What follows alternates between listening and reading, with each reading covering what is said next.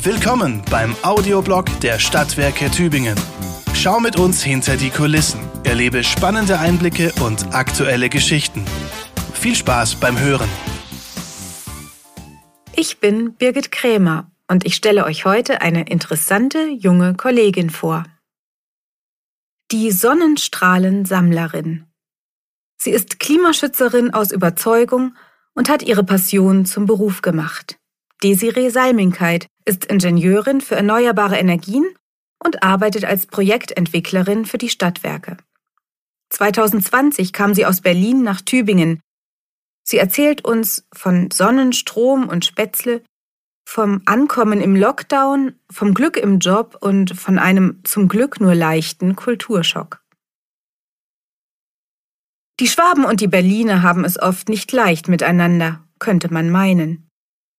In der Hauptstadt sind die Schwaben zum Stereotyp geworden, für wohlhabende, aber spießige Zugezogene, die sich vorzugsweise im Prenzlauer Berg niederlassen und die Gentrifizierung vorantreiben. Das Gegenmodell der Prenzelschwäbin ist Desiree. Die 30-Jährige zog von Berlin nach Tübingen, ganz ohne Vorurteile, und zwar schon vor der The Land-Kampagne, die Arbeitskräfte für Baden-Württemberg anwerben will vom Großstadtdschungel in die putzige schwäbische Unistadt, um beim Klischee zu bleiben. Für Desiree war das reiner Zufall, erzählt sie mir. Nach ihrem Studium in Berlin und Cottbus hatte sie sich in ganz Deutschland beworben, offen für alles, war auf die Stelle bei den SWT gestoßen und bekam prompt die Zusage. Das war natürlich wahnsinnig attraktiv, so von der Uni weg zur Projektleitung, sagt sie. Seit November 2020 ist sie nun hier, entwickelt und leitet den Bau von Solaranlagen und genießt den Schritt in die Praxis. Das macht mir richtig Spaß, denn von Sonnen- und Windenergie bin ich aus tiefstem Herzen überzeugt. So Desiree. Und das nehme ich ihr voll und ganz ab, so wie sie strahlt bei diesem Statement. Als Projektentwicklerin muss sie alles im Blick haben, schnell und trotzdem sehr genau sein, an tausend Dinge gleichzeitig denken. Das ist anspruchsvoll. Aber das Organisieren liegt ihr. Auch privat ist meistens sie diejenige, die plant, ob Reisen oder Feste. Auf Desiree ist Verlass. Konkret dreht sich ihr Alltag nun darum, Flächen für Solarparks zu sichern, Kauf- und Vertragsverhandlungen zu führen, schließlich die Anlagen zu planen. Sinn für wirtschaftliche Aspekte und Kenntnisse in Elektronik sind gefragt und Verhandlungsgeschick. Sie kommuniziert viel mit Planern und Gemeinden, mit Bauämtern, Installateuren und Flächeneigentümern. Ich lerne viel dabei, erzählt sie, und bin wirklich glücklich in meinem Team. Auf die Erfahrung der anderen kann ich mich verlassen, und wir entscheiden meist gemeinsam. Für Stadtwerke, Kundinnen und Kunden scheint die Sonne in ganz Deutschland, denn die SWT erzeugen viel Ökostrom bundesweit und ganz in der Nähe. So viel, dass sie schon 70 Prozent des Tübinger Bedarfs aus erneuerbaren Quellen decken können. Bis 2024 sollen es 75 Prozent werden. Meistens werden Solarparks fertig gekauft, wie kürzlich der bei Zernitz in Brandenburg, der noch im März ans Netz geht. Gerade hat Desiree mit dem größten Solarpark der Stadtwerke zu tun. In Starzach soll er Sonnenstrom für 4000 Haushalte erzeugen. Diesen entwickeln die Stadtwerke selbst, ebenso wie die erste Freiflächenanlage in Tübingen. Die entsteht gerade beim Hornbach. In den runden Auffahrten zur B27, den Lustnauer Ohren. So hübsch das klingt, so kompliziert war das Genehmigungsverfahren, das sich lange hinzog. Jetzt geht es mit voller Kraft voran. Bei der aktuellen Marktlage sei sie froh, sich das Material früh gesichert zu haben, meint die Ingenieurin und ergänzt, das Besondere ist, dass wir hier eine Brachfläche nutzen und niemandem etwas wegnehmen. Entwickler denken ja oft in weit größeren Dimensionen und übersehen solche Möglichkeiten leicht. Die Anlage wird aber ein Megawatt bringen und rund 250 Tübinger Ökostromkunden versorgen. Das ist absolut vorzeigbar. Desiree freut sich schon darauf, sie wachsen zu sehen und fährt öfter mal mit dem Rad vorbei. Zum Fotoshooting haben wir uns in einem älteren Solarpark der SWT getroffen, direkt über der Mülldeponie in Hechingen. Blauer Himmel, Sonnenschein und freie Sicht auf die Burg Hohenzollern. Fürs Foto wunderbar, für sensible Nasen weniger. Aber Desiree ist nicht empfindlich. Sie ist in ihrem Job viel draußen, steht in Wanderschuhen oder Gummistiefeln auf Äckern und prüft neue Standorte. Wo könnte man noch Sonnenstrom ernten? Auf die Standortsuche in der Region bekommt ihr Team sehr positive Rückmeldungen. Die Menschen nehmen das Thema gut auf. Aber wie steht es mit dem Wind? Rund um Berlin ist die Windkraft sehr viel präsenter als hier und die Aufgeschlossenheit dafür größer, so Desirees Eindruck. Hier im Süden sei noch Aufklärungsarbeit zu leisten.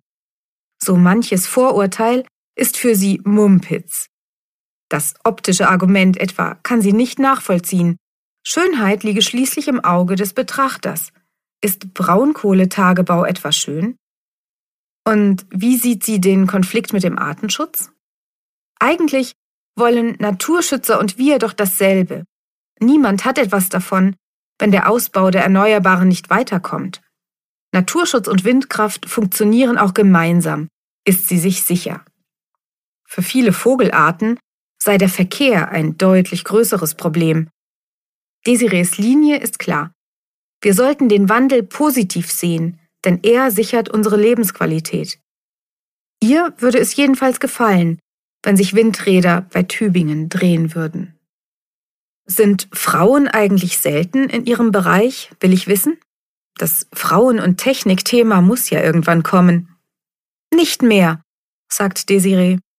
Im Studium waren es zur Hälfte Frauen, jetzt arbeitet sie allerdings fast nur mit Männern zusammen. Und in Meetings ist es schon vorgekommen, dass man sie für die Assistentin hielt. Als junge Projektleiterin muss man sich den Respekt halt erst verdienen, sagt sie und grinst. Logisch, dass sie sich im Frauennetzwerk der SWT engagiert.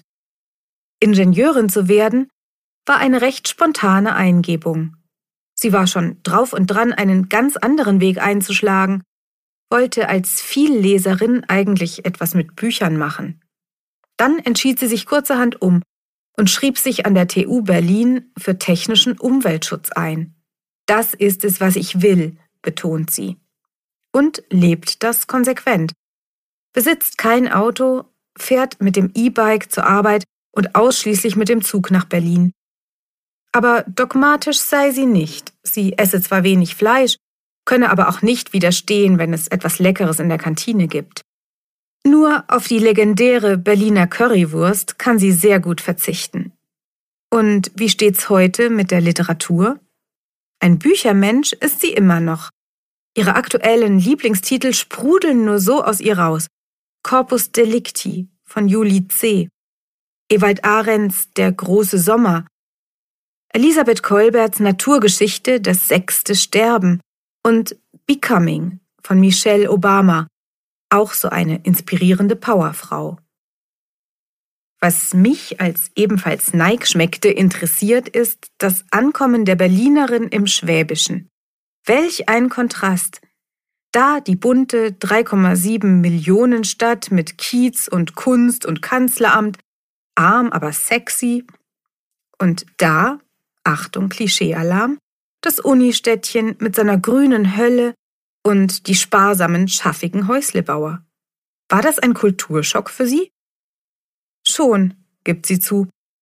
Aber wer in Berlin mit seiner Vielfalt an Menschentypen und Milieus aufwächst, lernt ja offen zu sein und hegt bestenfalls eher weniger Vorurteile.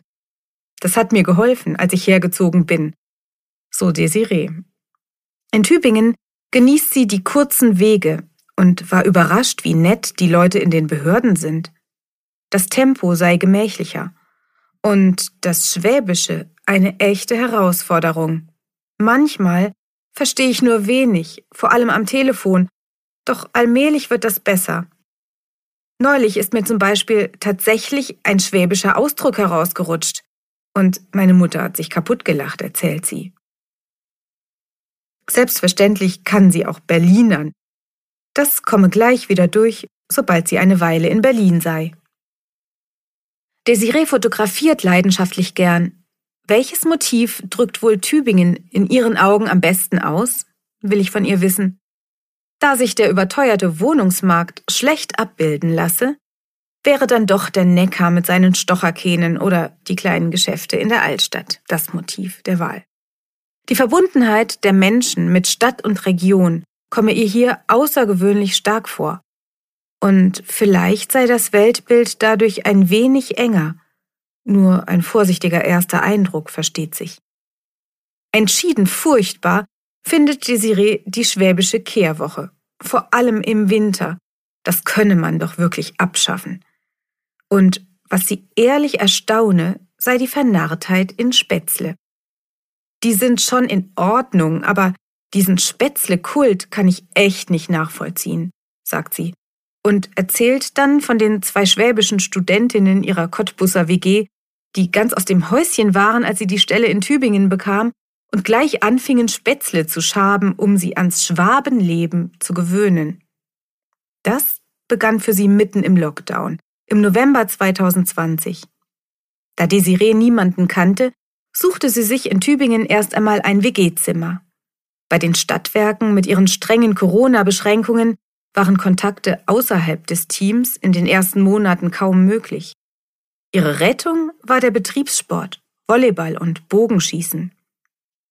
Tübingen hat sie im Grunde noch gar nicht richtig kennenlernen können, mit seinem Kulturleben und all seinen Festen, Toll ist aber, dass man ganz in der Nähe in wahnsinnig schöner Umgebung wandern kann. Das genieße ich sehr, sagt Desiree, die als Stadtkind jetzt erst so richtig wandern lernt. Was sie hier am meisten vermisst, sind allerdings Strecken ohne Höhenmeter. Das war der Audioblog der Stadtwerke Tübingen. Vielen Dank fürs Zuhören.